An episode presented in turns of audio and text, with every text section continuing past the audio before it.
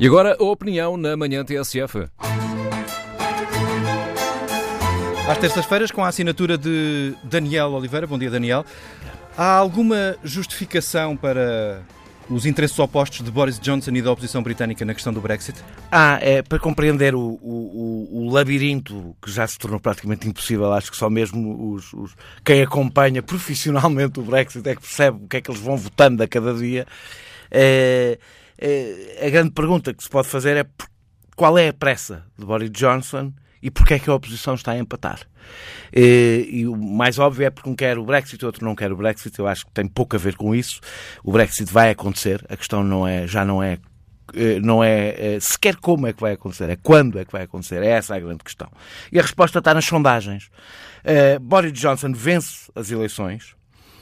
Se as eleições forem logo depois do Brexit, uh, não provavelmente com uma, não com uma maioria de eleitores, mas com o sistema inglês, com uma maioria de deputados, eh, e se, fosse, se for com acordo, e a saída for a 31 de outubro, dizem as sondagens, até pode conseguir a mais larga maioria do Partido Conservador em três décadas.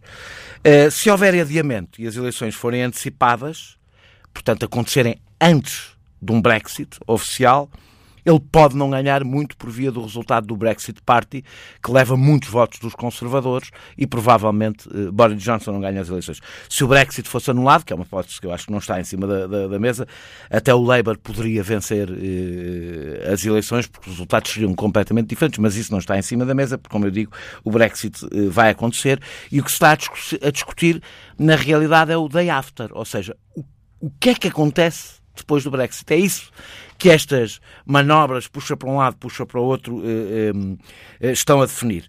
Eh, e é por isso, como nós sabemos, Boris Johnson foi obrigado a pedir, a pedir o adiamento, não o pediu na realidade, não é? ou seja, mandou uma cópia de uma carta e depois disse que não o queria,